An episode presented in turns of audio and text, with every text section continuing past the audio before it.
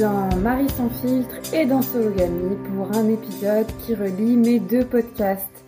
Je suis Marie-Albert, j'ai 27 ans et j'habite nulle part. Je me définis comme une femme, cisgenre, pansexuelle, blanche, jeune, mince, athée, valide, célibataire et bourgeoise. Aujourd'hui, euh, cet épisode va évoquer la santé mentale et les pensées suicidaires. Donc si c'est trop difficile de l'écouter, euh, prenez soin de vous et ne l'écoutez pas. Euh, je fais donc un épisode crossover entre mes deux podcasts. Marie sans fil, c'est mon, podcast dans lequel je raconte mes histoires euh, intimes, féministes et politiques. Et Sologamy, c'est mon podcast dédié aux célibataires qui n'ont besoin de personne. Je trouvais important de diffuser mon épisode euh, dédié à la dépendance affective dans ces deux podcasts. Donc pour la version Marie sans fil, ça s'appelle Survivor Tour 2 points, je survis à la dépendance affective. Et pour la version Sologamie, ça s'appelle euh, Célibat et dépendance affective. La dépendance affective, c'est quoi? C'est ce que j'ai expérimenté depuis le début du mois de juillet. Donc là, on est fin août. Je me, je me trouve actuellement à Cloire-Carnoët Carnoët, je ne sais pas comment ça se prononce, dans Finistère Sud, à la limite avec le Morbihan, l'Orient, tout ça. Je suis sur mon Survivor Tour, donc mon tour de France à pied contre les violences sexistes et sexuelles pour la deuxième année consécutive. Euh, J'en suis à plus de 2200, presque 2300 km parcourus depuis Dunkerque. Et là, ça fait deux mois que je marche puisque j'ai repris euh, le Survivor Tour à Lannion, comme vous le savez sans doute, en juin. Et euh, euh, tout le mois de juin, j'étais fatiguée puisque j'ai eu la bonne idée de partir euh, marcher en étant fatiguée. Donc je me suis sentie seule car quand je suis fatiguée, je me sens seule. Et début juillet, j'ai recommencé à coucher avec des hommes cisgenres. Donc cisgenre, ça veut dire qu'ils s'identifient au genre qui leur a été attribué à la naissance. Et j'ai recommencé à coucher avec des hommes cisgenres début juillet sur mon Survivor Tour alors que ça faisait plus d'un an que j'étais abstinente. Je suis dépendante affective. La dépendance affective, c'est un sujet hyper important. J'en ai déjà parlé dans l'épisode 5 de Marie sans filtre qui s'appelle Pourquoi je tombe amoureuse des connards? C'est un très bon titre. Et euh, la dépendance affective, c'est quoi? C'est euh, une drogue, c'est le fait de tomber amoureuse, comme on dit euh, familièrement, du premier venu ou de la première venue, de s'attacher irrémédiablement à cette personne alors que je ne la connais pas, euh, de euh, faire des crises d'angoisse lorsque cette personne ne répond pas immédiatement à mes attentes, de m'emballer et euh, de perdre tout, tout contact avec la réalité, de perdre contact avec moi-même. Et c'est très très dangereux. Je pense que ça parlera beaucoup de monde car c'est un problème politique, sociétal et pas personnel. C'est une question de santé mentale, mais je crois que c'est dû au patriarcat. Voilà, je suis célibataire depuis 3 ans, plus de 3 ans. Joyeux anniversaire 2018 et euh, et pourtant je suis toujours dépendante affective, c'est incroyable. Euh, voilà, donc cet épisode euh, crossover, je l'ai déjà enregistré. Ceci est un second enregistrement, j'espère le dernier. je l'ai enregistré il y a 2-3 semaines. J'étais amoureuse d'un mec qui s'appelle Yanis et j'étais au camping euh, toujours dans le Finistère Sud et, euh, j'avais fait toute une trame et je finissais l'épisode en disant euh, oui je suis dépendante affective de Yanis mais bon c'est un mec bien et ça se passe hyper bien entre nous donc ça se trouve je vais plus être célibataire oh mon dieu et ça se trouve finalement ma dépendance affective va se transformer en vrai amour et, et finalement bon tout va bien. Sauf que deux heures après avoir enregistré cet épisode, j'ai fait une énorme crise d'angoisse car Yanis a mis deux heures à, enfin, m'a appelé avec deux heures de retard. Il a dit qu'il m'appelait à 18h et puis il m'a appelé à 20h. Du coup, j'ai fait une crise d'angoisse entre 18h et 20h. Et quand je lui ai dit à 20h que je faisais une crise d'angoisse, euh, ça n'avait pas l'air de le, de l'intéresser, enfin, ça n'avait pas l'air d'être une catastrophe pour lui. Alors que moi j'étais au bout de ma vie, donc on a failli rompre. Et puis finalement je suis partie en vacances avec lui. Bref, je raconterai ça tout à l'heure. De toute façon, l'histoire avec Yanis fera l'objet de deux épisodes. Donc cet épisode, je surveille la dépendance affective de Marie sans filtre. Et l'épisode prochain, euh, que je diffuse le même jour, euh, qui s'appelle Je survis au harcèlement, car bien sûr, mon histoire avec Annie s'est transformée en histoire de harcèlement. Sinon, ce n'était pas drôle. C'est après tout le Survivor Tour. On est là pour survivre aux violences sexistes et sexuelles, Marie. Mais dans cet épisode, je vais raconter deux histoires, pas que Yanis. Je vais raconter aussi l'histoire de Sam. Je vous promets que ça ne va pas durer mille ans. Alors, il y avait tout un plan dans cet épisode que j'ai sous les yeux. Euh, je vais essayer de le faire de façon concise. Déjà, je voulais dire que j'ai pas toujours été dépendante affective, que c'est lié à mes traumas. Le premier mec avec qui je suis sortie, je suis sortie avec lui pendant deux jours. J'avais 15 ans, je suis tombée folle amoureuse de lui, on était à distance, on s'écrivait des textos jour et jour. Et, euh, et un jour, j'ai bah, j'ai fini par me bouger le cul pour aller voir et on s'est embrassé et deux jours après il m'a largué en me disant qu'il avait embrassé une autre meuf. J'étais en mode aucun rapport. Pourquoi tu me largues alors qu'on s'aime d'amour? Donc j'étais traumatisée, surtout qu'après le mec est revenu pour me récupérer un mois après. Et j'ai résisté, mais je suis retombée dans le panneau et il m'a relargué comme une merde trois semaines après. Et euh, à partir du moment où il m'a largué, je me suis promis de plus jamais me faire larguer, ce qui est ce que j'ai plus ou moins réussi à faire, parce que c'est moi qui ai décidé de larguer tous les mecs avec qui je suis sortie après. Mais voilà, j'étais traumatisée par le fait, en fait, que je comprenais pas que quelqu'un me dise qu'il m'aimait d'amour, on, était fous l'un de l'autre, et qui me largue sans aucune raison au bout de deux jours, puis au bout de trois semaines. Et moi, ce qui me saoule dans l'approche psychologisante de la dépendance affective, c'est de toujours chercher des racines dans l'enfance de la personne, en mode Marie, tu es dépendante affective parce que tes parents ne t'ont pas sécurisé émotionnellement. Et je suis en mode, oui, d'accord, il y a des problèmes dans mes relations avec mes parents, mais mes parents m'ont toujours aimé, j'ai jamais douté de leur amour, je sais qu'ils seront toujours là pour moi. Et, euh, enfin, non, je trouve pas que ça explique ma dépendance affective, alors que franchement, mes relations avec les mecs et les traumas que ça a engendré, peuvent beaucoup plus expliquer ma dépendance affective et surtout la culture dans son ensemble, c'est-à-dire euh, bah, le fait que toute la société nous enjoint à tomber amoureuse, nous les meufs cisgenres, euh, et tomber amoureuse uniquement des hommes cisgenres, quoi. Donc ça va avec les films, les livres, toutes les musiques du monde. Euh, ouais, absolument toute la culture, euh, la pop culture, la culture même bourgeoise, absolument tout il faut être à fond, il faut avoir le, il faut avoir le coup de foudre, il faut tomber amoureuse. Et ce que j'explique dans l'épisode 5 de Marie sans filtre, je le rappelle, qui s'appelle Pourquoi je tombe amoureuse des connards, que vous devez absolument écouter si ce n'est pas déjà fait, car c'est un bijou. C'est que pour moi, tomber amoureuse, c'est tomber dépendante affective. On ne peut pas, je ne peux pas, je parler au jeu, je ne peux pas être amoureuse, enfin, je ne peux pas aimer plutôt quelqu'un que je connais depuis deux heures. Je ne peux pas aimer quelqu'un que je connais depuis deux jours je peux lui donner de l'amour, mais je ne l'aime pas profondément pour ce qu'il est ou elle est. Donc dire je suis tombée amoureuse, au sens des papillons dans le ventre, je pense tout le temps à cette personne, euh, j'ai envie d'être tout le temps avec elle, c'est juste être dépendant, dépendante affective. Et je pense que cela concerne beaucoup, beaucoup, beaucoup de gens, sauf malheureusement les personnes dont nous parlerons tout à l'heure, qui sont bloquées émotionnellement, qui ne ressentent rien, et finalement Yanis me disait l'autre jour, ah c'est horrible les émotions, je souffre. Et j'étais en mode, bienvenue au club.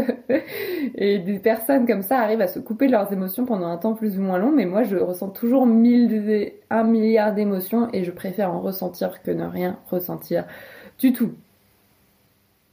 Donc, mes traumas ont engendré ma dépendance affective, surtout que là je vous ai parlé du premier mec de quand j'avais 15 ans, mais depuis 3 ans que je suis célibataire, et même un peu avant, depuis on va dire 4-5 ans, euh, depuis que j'ai 25, 24, 25 ans, en fait, je me rends compte que les mecs avec qui je relationne, bah déjà, euh, enfin, ça marche jamais. Euh, je suis tout le temps dépendante affective. Plus je suis dépendante affective, plus il fuit. Plus il fuit, plus je suis dépendante affective. Enfin, ça ne marche jamais. Et du coup, ça fait des traumas sur traumas. Ils me traitent hyper mal. Ils me font croire des trucs, puis après, ils me jettent comme une grosse merde. du coup, ça fait des traumas en plus. Du coup, je peux pas me sortir de ma dépendance affective tant que je relationne, enfin tant que j'ai des relations de merde qui se finissent mal. Donc c'est euh, infini, un cercle vicieux. Voilà, maintenant je voulais en venir à l'aspect drogue dont j'ai déjà parlé. pour moi, euh, ça c'est ma drogue en fait. Je suis dépendante affective et euh, c'est plus un truc de meuf cis, on va dire, mais je pense que les mecs aussi, les mecs cis peuvent être dépendants affectifs. Et, euh, la seule solution pour m'en sortir, c'est l'abstinence. Donc il y avait un épisode que j'avais fait l'été dernier sur mon Survivor Tour qui s'appelle Je survis à l'abstinence. Et j'ai vraiment passé, tu peux l'écouter, j'ai vraiment passé un an sans relationner avec les hommes cis. C'était incroyable. Donc c'est une drogue. Ok, on fait de l'abstinence, c'est cool. Problème, début juillet, j'ai couché avec le gardien de phare. Tu connais déjà cette histoire, c'était dans l'épisode précédent qui s'appelle Je survis au mauvais sexe, il faut absolument que tu l'écoutes. Cet épisode a eu un grand succès, j'étais hyper contente. Et euh, j'ai encore reçu un message hier d'une meuf, enfin d'une personne qui me disait que ça l'avait beaucoup euh, touché l'épisode Je survis au mauvais sexe et qu'elle s'était reconnue c'était important pour elle et qu'elle me remerciait. Et donc dans l'épisode Je survis au, mauvais sexe, je racontais mon histoire avec euh, Loïc, le mec qui travaille dans un phare et qui était un mec d'extrême droite avec qui j'ai couché parce qu'il m'avait pris en stop et proposé de m'héberger sur mon Survivor Tour. Et en fait, euh, quand je suis arrivée chez lui, je me suis rendu compte que c'était un mec d'extrême droite, mais j'avais quand même envie de baiser. Du coup, on a baisé, c'était un peu de la merde. Donc j'ai raconté ça dans Je survis au mauvais sexe. Dieu merci, bien que je ne crois pas en Dieu, je ne suis pas tombée amoureuse, ou plutôt dépendante affective, de Loïc. Problème, quelques jours plus tard, je suis allée au festival de journalisme de couture sur Garonne, peut-être vous le connaissez, peut-être vous le connaissez pas, c'est dans le Lot-et-Garonne. Donc j'ai coupé mon Survivor Tour pour aller en festival pour me reposer, n'est-ce pas? Euh, mais bon, j'ai vu mes amis, j'ai fait la fête, c'était cool et j'ai chopé deux mecs, dont un mec qui s'appelle Sam. Et en fait, le mec est né en 2000, donc il a 21 ans, 6 ans de moins que moi. Lol. Je me suis dit, les mecs nés en 2000 ne sont pas encore euh, euh, matrixés, enfin façonnés par le patriarcat, n'est-ce pas? Et on le sait que c'était super bien. On a baisé dans la douche, c'était super bien. Euh, quand je suis revenue du festival, on n'arrêtait pas de s'envoyer des textos pendant toute une journée, genre comme si on avait 15 ans à nouveau. Et c'était trop bien, sauf que le surlendemain, il m'envoyait plus de textos. Du coup, j'ai fait une crise d'angoisse. J'ai pleuré. En plus, j'étais en descente euh, du festival et euh, j'étais chez Mélanie à Brest, une meuf que je connaissais pas. Donc, c'était absolument génial de pleurer devant quelqu'un qui ne vous connaît pas. Et, euh, et, du coup, j'ai dit à Sam que j'étais dépendante affective et que je pleurais et que ça n'allait pas parce que maintenant je communique, n'est-ce pas, sur ma dépendance affective avec les mecs avec lesquels je relationne. Et Sam ne voulait pas se prendre en charge sa dépendance affective, ça ne l'intéressait pas. Donc il m'a dit bonne chance, j'espère que tu trouveras quelqu'un qui saura satisfaire tes besoins, blablabla. Bla bla. Donc il m'a lâché comme une grosse merde mais en même temps, je me sentais soulagée parce qu'il ne m'intéressait pas du tout. Je voulais juste de l'amour et à partir du moment où il m'en donnait plus, autant couper contact. Sauf qu'il a continué à m'envoyer vite fait des messages et euh, il voulait venir marcher avec moi et je lui ai dit, mec, vaut mieux pas m'envoyer de messages tout court parce que du coup moi ça me, je me re-emballe à chaque fois. Du coup on a coupé contact et ça c'était le vendredi. juillet, fin juillet, mi-juillet, où j'ai décidé de partir en digital detox. Qu'est-ce que c'est qu'une digital detox J'ai décidé de partir, enfin de continuer mon Survivor Tour sans les réseaux sociaux, sans les réseaux sociaux pendant deux semaines, de couper Instagram, etc. pour me concentrer sur moi et me sentir moins seule. C'était la digital detox la plus échec de ma vie. Genre, en fait, j'ai passé deux semaines à penser à un autre mec, puisque ça, c'était le vendredi, et à partir du lundi, j'ai rencontré Yanis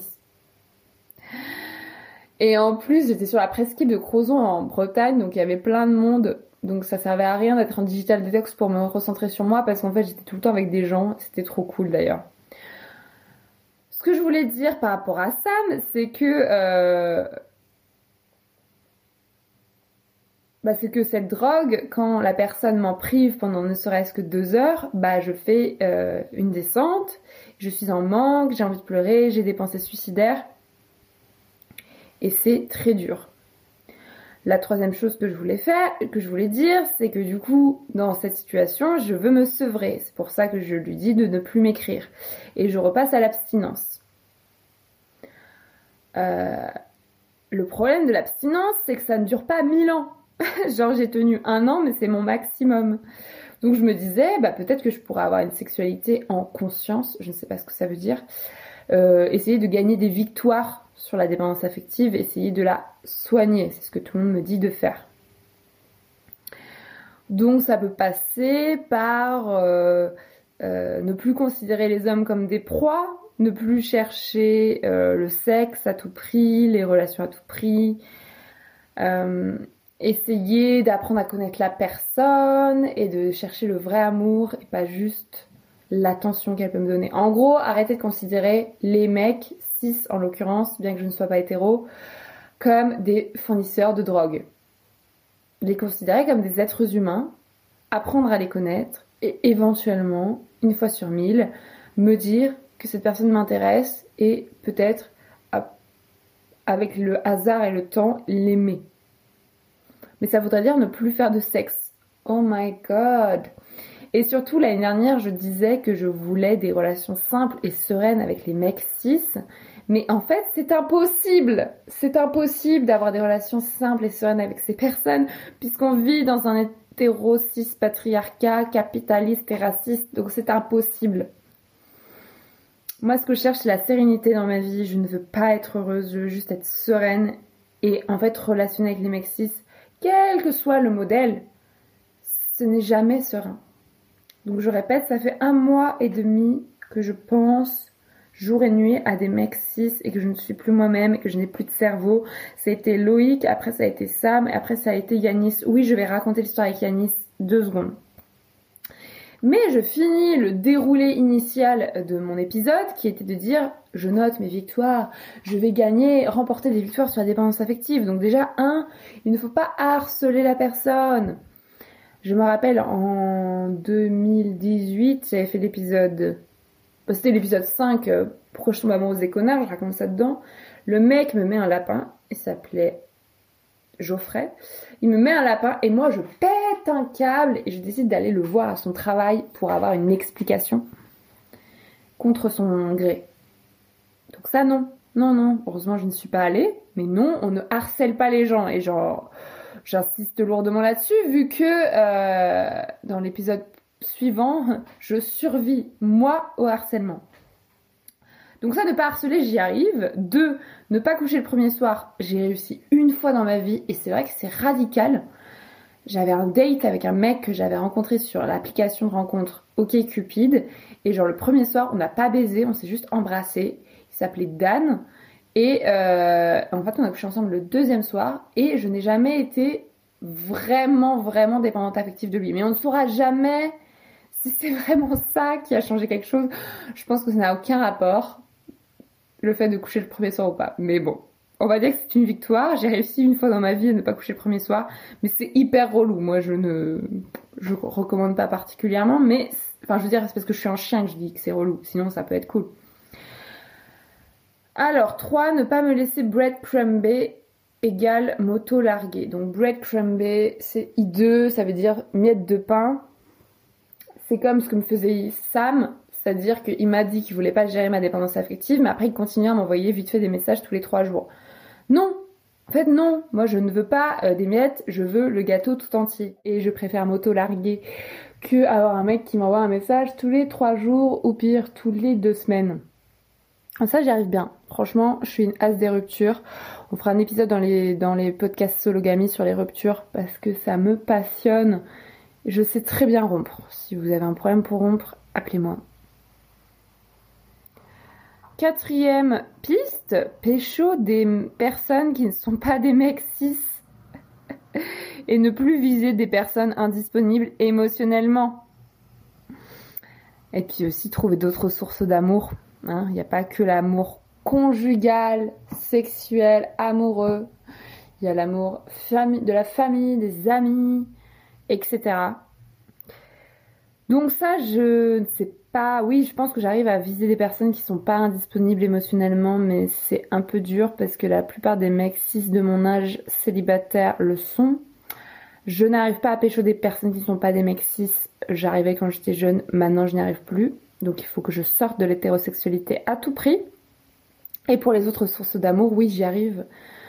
J'ai plein d'amis. J'ai, enfin, j'ai des amis et j'ai ma famille d'amour. Cinquième piste, accepter mes émotions fortes, faire de la méditation. Euh, oui, bah ça je le fais. Hein. Je ne suis pas sûre que ça résolve la dépendance affective, mais ça m'aide à survivre. Et sixième piste, responsabiliser mon ou, ma partenaire. Responsabiliser mon ou ma partenaire poser mes limites, car je peux être dépendante affective de quelqu'un qui n'est pas un mec en fait, ça ne... ça ne... Ça ne dépend pas que du genre de la personne. Alors, poser mes limites. LOL On va voir avec l'exemple de Yanis que c'est ce que j'ai essayé de faire. Que, en fait, ça ne marche pas toujours pas? Et donc je finissais l'épisode, euh, que cet épisode que j'avais enregistré, euh, dont j'avais enregistré une première version il y a 2-3 semaines en disant que c'était un privilège de n'avoir que ma dépendance, que ma dépendance affective comme problème. Effectivement, euh, pendant mon survivor tour, à ce moment-là, mon problème c'était la dépendance affective. Je pense que la plupart des gens ont des problèmes autres dans leur vie, par exemple des problèmes matériels ou de santé. Mais bon, c'est pas pour minimiser la dépendance affective, car ce que je vais raconter avec Yanis te prouvera, si tu ne le sais pas déjà, mais j'en doute, euh, que euh, ça peut mener à des états très graves au niveau santé mentale. Voilà, on arrive à la, à la partie de l'épisode où on va enfin raconter l'histoire avec Yanis, où tout le monde veut savoir ce qui s'est passé. Euh, ah oui, j'avais oublié de dire aussi que moi, je tombe amoureuse de A, B ou C. J'ai raconté ça dans l'épisode 5, pourquoi je tombe amoureuse des connards. C'est qu'en fait, moi, dans ce schéma de dépendance affective, je tombe amoureuse de quelqu'un, mais je m'intéresse pas du tout à la personne, je veux juste qu'elle me donne cette drogue d'amour, de tendresse et d'attention, et donc j'appelais ces personnes, ces mecs A, B, C, D, E, F. Et donc à ce moment-là, je suis tombée sur Sam, à ce moment-là, je suis tombée sur Yanis. Sam ne m'intéressait ni physiquement ni mentalement.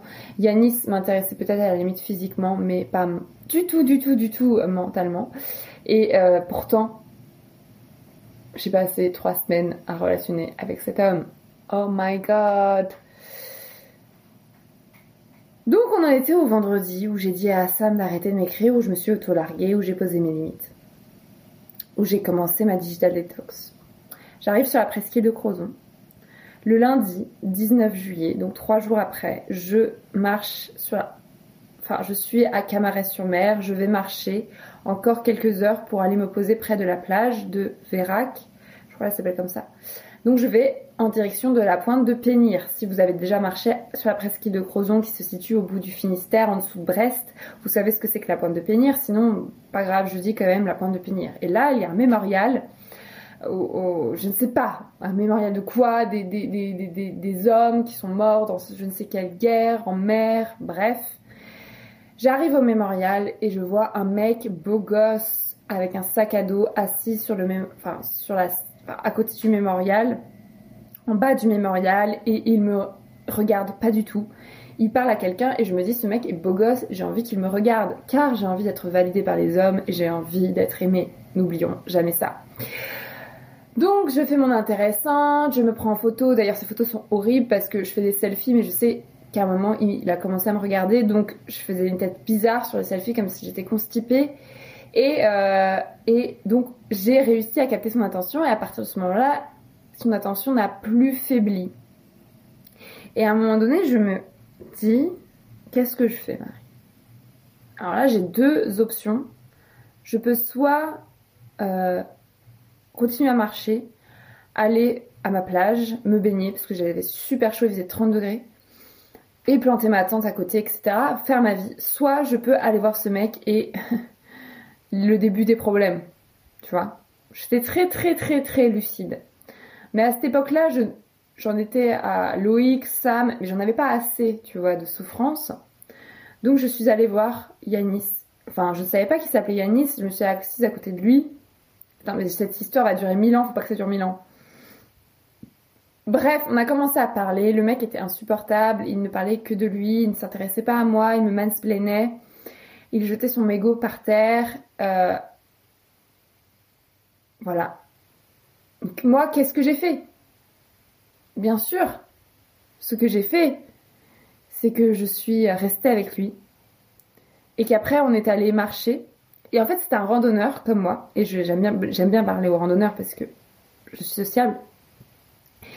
Il allait en sens inverse, mais bizarrement, ce jour-là, il n'avait pas bien vu l'endroit d'où, en, direction duquel j'allais.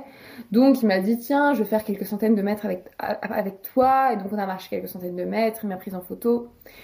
Et euh, on est arrivé à cette fameuse plage avec un bar en face qui s'appelle Chez Germaine. C'est une institution. Et il faisait 30 degrés, la plage était magnifique. Et je lui dis, mec, j'ai trop envie de me baigner, j'ai trop envie de me bourrer la gueule. Et là, on voit le bar et il me dit, mais meuf, on peut se bourrer la gueule. Et j'étais en mode, oh d'accord, commençons par la baignade et ensuite nous nous bourrons la gueule. Crois que c'était un des moments les plus romantiques de ma life. C'est-à-dire qu'on s'est mis en maillot de bain, tous les deux torse nu et on s'est baigné et l'eau était très froide mais c'était très chaud. Il y avait des bateaux qui étaient... C'était marée basse donc il y avait des bateaux juste à côté. C'était super beau. On était dans des endroits les plus beaux de France et, euh, et on se regardait et je me disais ce mec est quand même super beau et super bien foutu. Et je sais pas, tu vois, j'ai eu envie de lui faire un câlin parce que parce que c'était ce moment-là et je lui ai fait un câlin et après j'ai grimpé sur lui. il y avait du courant, c'était marrant. Et, euh, et on s'est embrassé. Et après, on est allé sur la plage. Et après, on a on est allé devant le bar. Et après, on a bu des bières. On a pique-niqué. Et on continue à se faire des bisous. Et après, on a planté sa tente sur la falaise. Et genre, à minuit.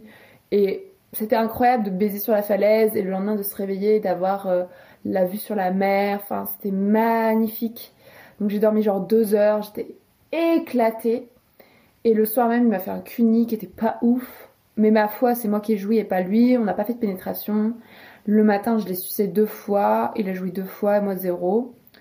Et, euh, et en fait, ce qui était incroyable, c'est qu'il était super doux. Même le matin, en général, les mecs le matin, tu sais, ils ont tiré leur coup la veille. Euh, bye bye. Et lui, il était super attentionné, super doux. Et on se disait je t'aime. Et on se donnait de l'amour mutuellement. Et du coup, je me suis dit trop cool. J'ai trouvé un mec qui veut bien me donner de l'amour un, bon fournisseur de drogue, tu vois. Et en partant, bah en fait on devait se quitter, on a pique-niqué ensemble, euh, pas pique-nique, on a petit déjeuner, et puis le mec était toujours trop mignon, en mode j'ai pas envie de partir, j'ai pas envie de te quitter. Puis il a fini par prendre mon numéro, et puis on, s'est quitté, on a pris euh, bah, notre direction opposée, et puis en fait euh, on a commencé à parler par texto. Bon le mec n'a jamais de batterie, donc répondait toujours mille ans après mes textos, mais voilà. Et un jour, bah, quelques jours après, j'étais. En fait, le mec avait un rhume, donc il m'a filé son rhume. Donc après, j'ai pas réussi à dormir toute une nuit à cause du rhume. Et, euh, c'était au moment où, je devais marcher euh, le lendemain euh, pour aller au Cap de la Chèvre, qui est un endroit, si vous connaissez pas, qui est hyper dénivelé, qui est hyper dur, sur le sentier de randonnée. Et il faisait toujours 30 degrés, j'avais pas dormi, j'étais éclatée, il n'y avait pas d'eau et j'arrive au Cap de la Chèvre et je dis bah en fait là je vais crever. Donc je me suis arrêtée là, j'ai trouvé un, endroit pour, pour, pour bivouaquer et, euh, là je lui dit appelle-moi, genre appelle-moi, je suis au bout de ma life et, euh, et appelle-moi avant 22h parce qu'après je vais couper mon tel. Le mec ne m'appelle pas et le lendemain je me réveille et je vois qu'il m'a appelé à 22h15 c'est un détail très important pour comprendre ce qui se passe après. Et finalement, le lendemain, je le rappelle. Et puis, à partir de ce moment-là, on s'est appelé matin et soir tous les jours pendant deux semaines. Et le mec marchait à un autre endroit en Bretagne. Enfin, c'était ouf parce que tous les deux on marchait à deux endroits différents, on était tous les deux seuls. Du coup, on avait un peu que ça à foutre de s'appeler matin et soir. Le problème, c'est que je suis évidemment tombée dépendante affective de lui, surtout qu'il était trop mignon. Et, euh, il ne m'appelait jamais à la bonne heure. En fait, c'était impossible d'avoir euh, une relation organisée. En fait, moi, je suis maniaque du contrôle, donc j'ai besoin de savoir à quelle heure m'appelle la personne, sinon je fais des crises d'angoisse qui peuvent me mener à des pensées suicidaires. Et donc, la première fois que j'ai fait ça, bah, il devait m'appeler à 22h, et puis en fait, il était au resto, et du coup, au bout d'un moment, je me suis dit, bah, j'ai qu'à l'appeler moi. donc ça, ça marchait plutôt bien, et puis je lui ai expliqué que moi, j'étais dépendante affective, que je faisais des crises d'angoisse, donc on a décidé de plus se fixer d'heures. Sauf que bah le mec il a sa fierté. Donc euh, pendant un temps on se fixait plus d'heures. On se disait juste bah on s'appelle entre telle heure et telle heure un peu l'un ou l'autre. Et puis voilà ça marchait. Sauf qu'au bout d'un moment il avait sa fierté. Il était en mode non mais là ce soir je te promets je vais t'appeler à 18h et ça c'était le fameux soir du jour où j'ai enregistré cet épisode première version Et, euh, et donc il dit qu'il m'appelle à 18h avec son sa fierté. Puis à 18h15, 18h20, il m'a toujours pas appelé, donc moi je l'appelle et là je tombe sur son répondeur. Et il faut savoir qu'à cette époque-là, il avait déjà fini sa randonnée. Donc il était parti à Saint-Cal-Guildo, qui est une ville dans les Côtes d'Armor, dans le nord de la Bretagne, pour, euh, pour passer deux semaines de vacances avec ses potes, dans des maisons de location. Et en fait, moi, le fait que je savais qu'il était avec ses potes, ça me rendait encore plus folle parce que je me disais, ok, le mec, quand il randonnait, il avait ça à foutre en fait de m'appeler, mais maintenant qu'il est avec ses potes, il a plus le time. Et là, il a pas de batterie en plus, alors qu'il a zéro excuse de pas avoir de batterie parce qu'il est dans une maison. Enfin voilà, moi je suis sur le sentier de randonnée tous les jours. J'ai pas d'électricité, tu vois, j'ai tout le temps de la batterie. Et lui, il est dans une putain de maison avec ses potes et il n'a pas de batterie. Et il m'appelle pas. Et donc euh, je me dis, bon, il doit avoir une bonne excuse. Et en fait, j'ai fait une crise d'angoisse métaphysique où je sais pas si j'ai pleuré, mais ouais, j'étais. J'avais vraiment des pensées suicidaires. Je me disais, mais mais genre je vais crever. Genre là il m'a pas appelé, il se fout de ma gueule, j'ai envie de crever. Ça se trouve il a eu un problème. Enfin, je, pendant deux heures je suis partie dans des délires. Et je vais chercher mon couscous parce que j'étais euh, dans un camping au milieu nulle part et il y avait juste un mec sur la plage qui vendait du couscous.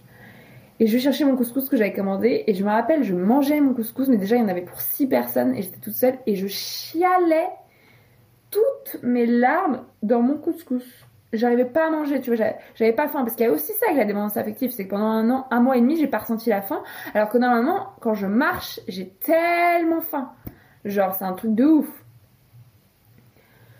Euh, c'est incroyable, je bouffais plus trop, je rigole, je bouffais moins, j'avais pas faim. Et à 20h, le, à 20h15, je sais pas, à 20h15, le mec m'appelle. Et genre en fait, il n'avait aucune excuse. Il était juste en mode bah j'avais pas de batterie, on allait faire les courses. Bah là j'ai le temps de te parler 5 minutes parce que je dois transporter des casseroles d'un point A à un point B. Et, moi j'étais en mode mais mec, on a dit que tu devais plus me faire ce genre de faux plan. Moi je viens de faire une crise d'angoisse monumentale, tu n'as même pas d'excuses. Et, tu veux que je vienne à 5A parce qu'en plus il m'avait invité en vacances là où il était avec ses potes, je devais y aller quelques jours après. Et je lui dis, mais mec, ce n'est pas possible en fait. Tu ne respectes pas euh, ce que je te demande. Tu ne fais pas attention à moi. En fait, t'en as rien à foutre de mon état mental. Là, c'est hyper grave ce qui se passe. Et le mec est en mode, ouais, t'as raison. Mais en même temps, j'ai envie que tu viennes à 5K. Je suis vraiment désolée. Je suis vraiment désolée. Je suis vraiment désolée. Mais en fait, avec Yanis, il n'y a que des paroles. Il n'y a jamais d'actes. Jamais. Et donc, euh, bah en fait, euh, au bout d'un moment, il devait partir pour, pour cuisiner ses moules. Et, euh, j'ai appelé ma soeur et ma, et, ma, et ma meilleure amie Tara. Et je me rappelle que je chialais encore ma, ma, ma mère au téléphone. Et que je disais, mais j'ai envie de mourir. Mais c'est horrible. Mais tu te rends compte ce qu'il m'a fait. Et personne ne comprenait, tu vois. Personne ne comprend. Les gens sont en mode, mais meuf, on s'en fout qu'ils t'appellent deux heures après. Enfin, il faut que tu t'adaptes aux hommes. Ils sont comme ça. Et, si tu aimes vraiment Yanis, il faut que tu faut que tu prennes sur toi. Enfin, les gens ne disaient pas vraiment ça, mais c'était un peu le sous-texte. Et, euh, et moi, j'étais en mode non, mais je vais le larguer, je vais pas aller à 5K, c'est une mauvaise idée, ça peut pas le faire. Et les gens me disaient, mais meuf, là, t'es en train d'auto-saboter ta relation, on dirait que tu veux vraiment pas relationner avec les hommes. J'étais en mode, non, je ne veux pas relationner avec les hommes, regardez ce qui se passe. Bref, c'était atroce. Le lendemain, on s'appelle avec Yanis et on, devait avoir convenu pendant la nuit de si on restait ensemble ou pas. Ce qui ne voulait rien dire. Non, si je venais à 5K ou pas. Et puis le matin, tu vois, je, l'appelle, le mec me dit Attends, je viens de me réveiller, je te rappelle dans deux minutes. Bon, allez, dans 10 minutes max. Et il me rappelle pas. Et là, je me dis, pendant 30 minutes, il me rappelle pas. Tu vois, il avait dit 10 minutes. Pendant 30 minutes, il me rappelle pas. Il me faisait ça tout le temps. Hein. Et je me dis, mais le mec se fout de ma gueule. Et quand il m'appelle, c'est sûr, je lui dis que je viens pas à 5K. Le mec m'appelle 30 minutes après. Et euh, en fait, j'étais tellement sous emprise, dépendante, que hôtel, j'étais en mode Ah, salut. Et il prend sa voix là, doucereuse.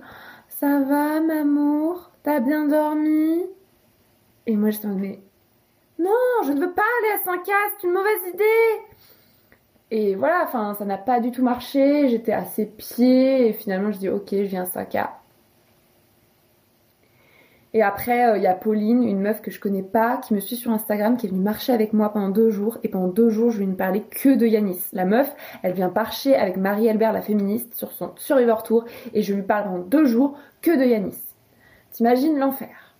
Après, elle était aussi dépendante affective, donc on a pu partager nos points de vue. Et elle était contente d'être là, apparemment. Et puis elle est coach, du coup, elle aime bien écouter les gens. Mais Enfin, c'était horrible. Et puis, j'étais persuadée le dernier jour que le mec allait me faire un faux plan. C'est-à-dire que moi, j'allais prendre le train pour 5K et qu'il allait jamais me donner l'adresse de là où il était et que j'allais jamais retrouver. Enfin, qu'en gros, il voulait pas que je vienne à 5K, que c'était juste un faux plan.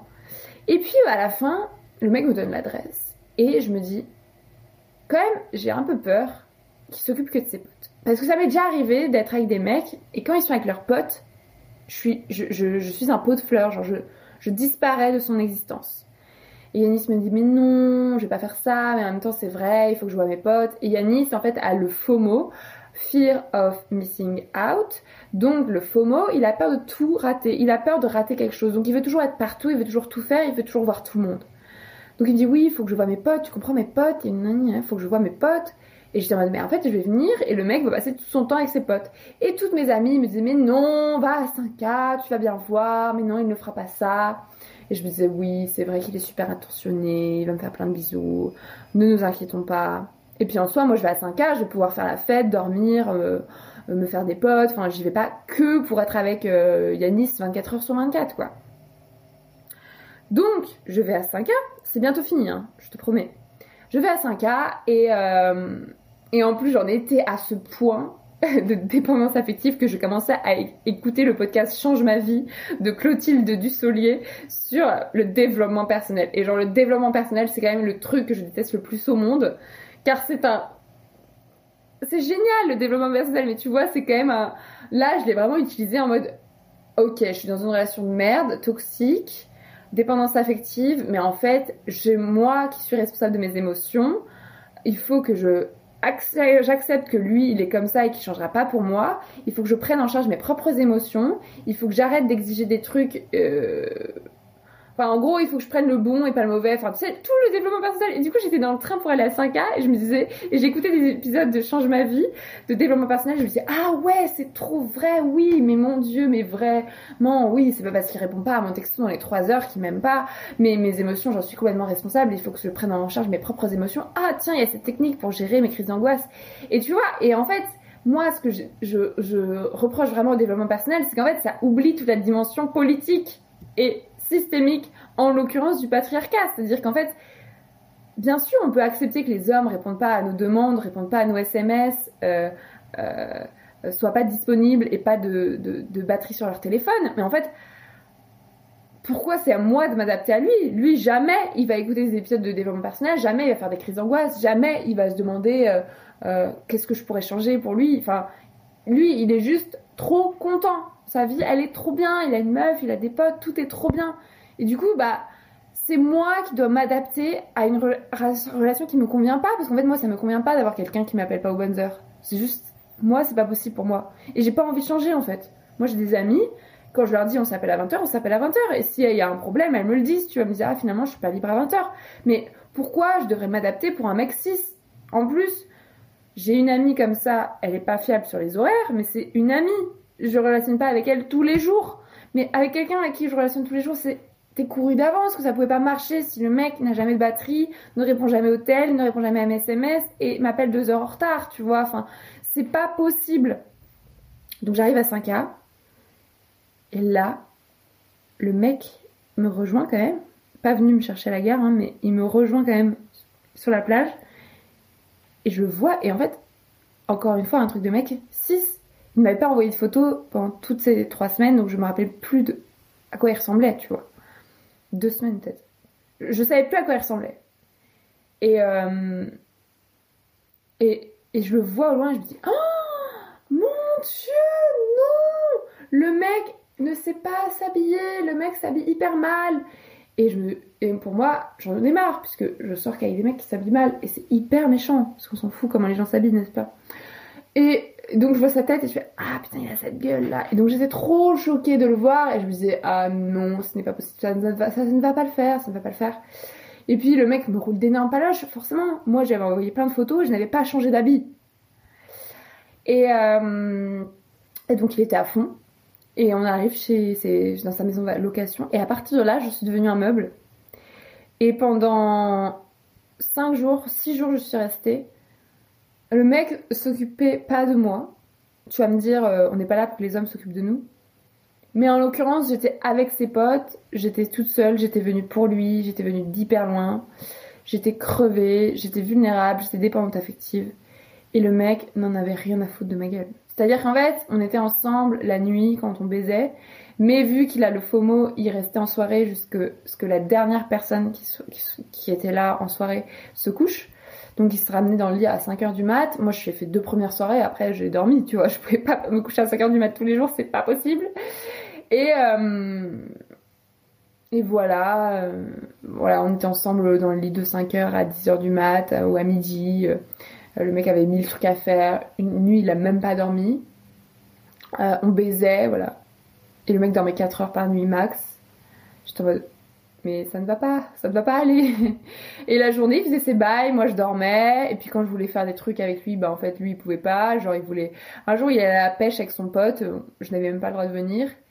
Et puis, euh, en fait, j'ai cessé d'exister. C'est-à-dire, c'est moi qui passais mon temps à l'appeler pour savoir. Et c'est quand que t'as fini ton, ton, activité? Yanis, tu viens quand me voir? Et Yanis, ceci, cela.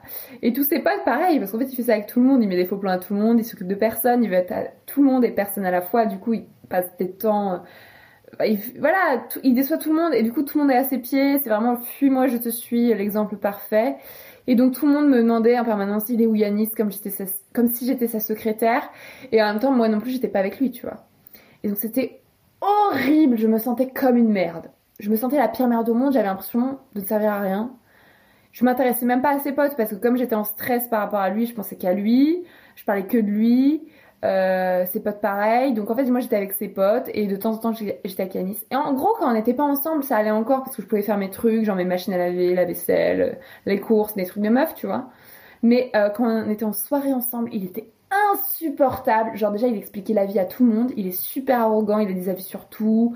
Voilà, il est contre les vaccins, contre le pass sanitaire, contre tout. Euh, il parle hyper fort, il monopolise la parole, il écoute jamais les autres parler. Euh, encore moins les femmes, euh, il, me calculait pas en fait en soirée. Il me calculait pas. Et si je lui, si l'embrassais ou j'avais un geste d'affection pour lui, il était en mode meuf, euh, me m'embrasse pas trop parce que euh, ça va couper la conversation avec mes potes. Enfin, tu vois, ça va, ça va plomber l'ambiance. Les gens vont avoir l'impression de tenir la chandelle. Et j'étais en mode mais pourquoi tu m'as invité Enfin, du coup, je devais pas le coller et en même temps, je pensais qu'à lui, donc je regardais toujours où il était. Puis le mec disparaissait des fois. Ah, mais il faut que je vous raconte le premier soir. Putain, mais cet épisode ne va jamais se terminer. Allez, c'est bientôt fini. Le premier soir, donc j'arrive, là il me fait des bisous, on arrive chez lui, je deviens un pot de fleurs. Et on va, en bar. Donc il passait toutes ses journées dans un bar et toutes ses nuits dans un bar. Heureusement qu'il fermait à 2h du mat.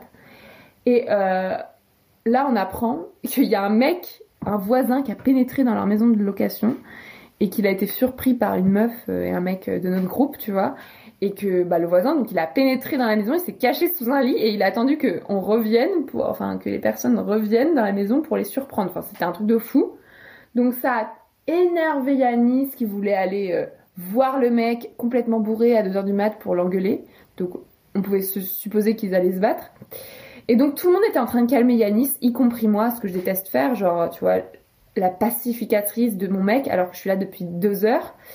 Donc c'était horrible, il était super méchant, il m'a dit euh, non mais meuf euh, reste euh, reste ici au bar, on s'en occupe entre hommes, laisse-moi tranquille. Tu vois, il m'a tège.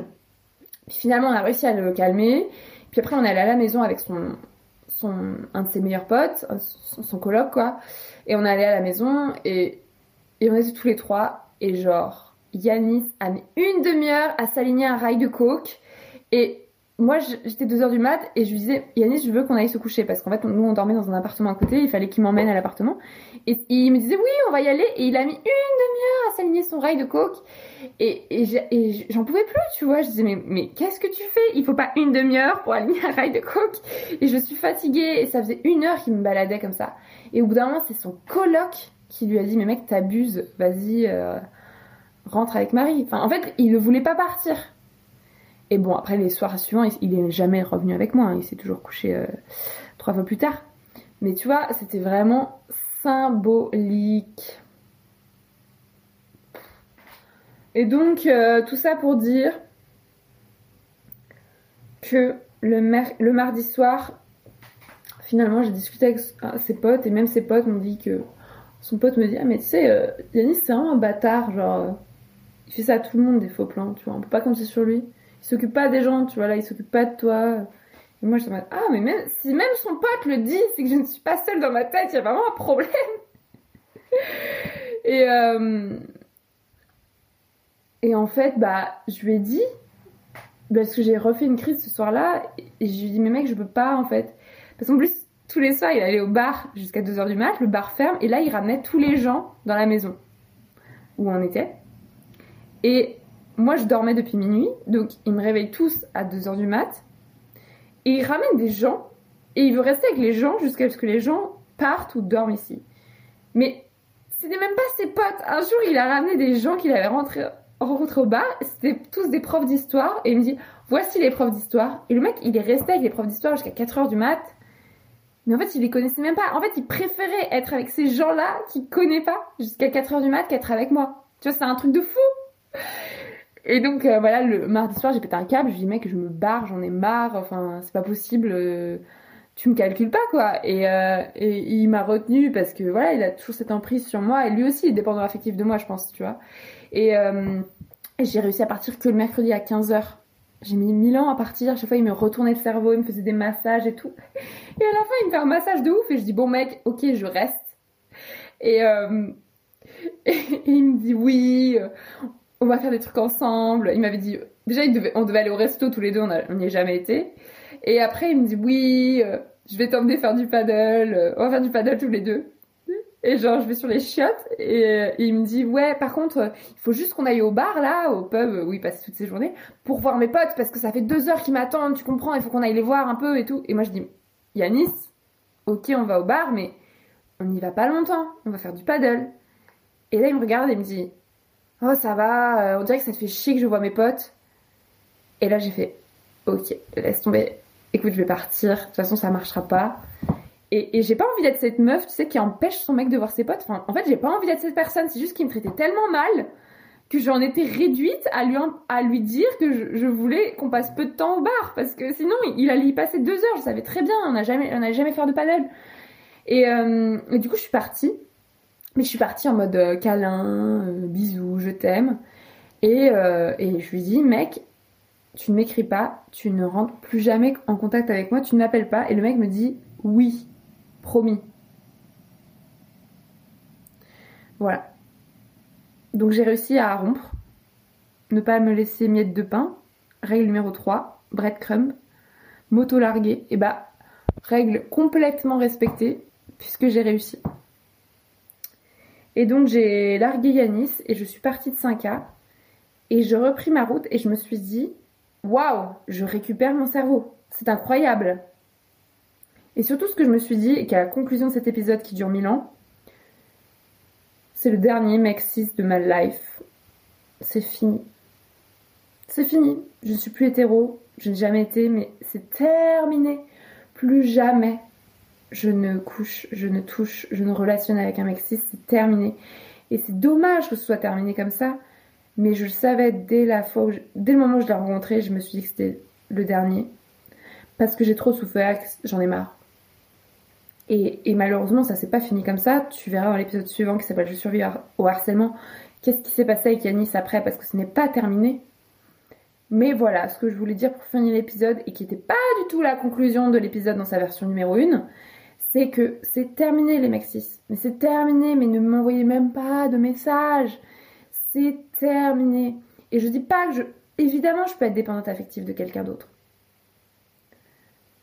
mais vraiment être dépendant affectif de mecs qui n'en ont rien à foutre de ma santé mentale, c'est c'est pas possible. Et le rapport avec le célibat, pour Sologamy, c'est que je suis célibataire, que j'ai eu très peur de ne plus l'être pendant trois semaines, que Dieu merci, je suis restée dans le droit chemin. Et que de toute façon, Sologamy est un podcast dédié au célibat, Mais j'imagine bien que je serai pas célibataire toute ma life et pourtant je serai game toute ma life. C'est un, état d'esprit plus qu'une situation réelle. Donc je vais inviter aussi dans la saison prochaine de Sologamy des personnes qui sont pas forcément célibataires, mais pour parler de ce sujet en rapport avec le célibat en fait. Puis de toute façon, on a tous été célibataires au moins un moment dans notre vie, ne serait-ce que quand on était enfant. Mais voilà, la dépendance affective, c'est un énorme chantier. Je n'ai pas du tout résolu le problème dans cet épisode. Je ne t'ai pas donné des, pistes qui vont tout révolutionner. On ne peut pas se soigner parce que de toute façon, c'est un problème sociétal, politique. Nous ne sommes pas responsables euh, de cette horreur. Euh, et je finirai en disant que Yanis aussi est dépendant affectif, malheureusement pour lui. Mais lui, par contre, c'est assez muet en harcèlement caractérisé et je viens de porter plainte. Mais voilà, tu écouteras ça dans l'épisode suivant qui s'appelle donc de Marie sans fil, qui s'appelle Survivor Tour de points, je survis au harcèlement, qui est publié le même jour euh, que, que, cet épisode sur la dépendance affective. Et euh, voilà, je suis, je suis triste, je suis en colère. Mais, euh, mais je suis en paix parce que j'ai récupéré mon cerveau, que je suis plus dépendante affective. Que si un jour je le suis à nouveau, au moins ce sera pas d'un mec cis qu'on a rien à foutre de ma santé mentale. Et euh,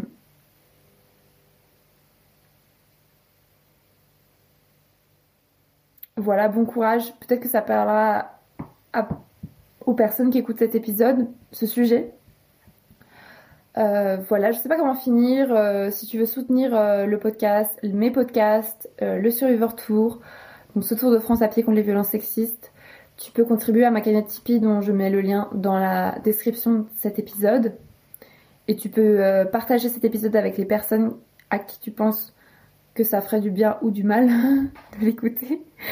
Et, tu peux m'écrire pour me dire ce que tu en as pensé. Mon pseudo c'est toujours Marie-Albert FR sur tous mes réseaux sociaux. Et euh, je te souhaite euh, bien du courage, une belle fin d'été. Et euh, viens marcher avec moi sur le Survivor Tour. Parce qu'avec Pauline, c'était trop cool. voilà pour Marie sans filtre. Je disais donc, écoute l'épisode suivant qui s'appelle Je survis au harcèlement. Et puis pour Sologamy, on se retrouve en novembre pour la saison 2. Ça va être incroyable. Et vive le célibat, vive les révolutions féministes et que meurt, meurt, meurt le patriarcat. Bisous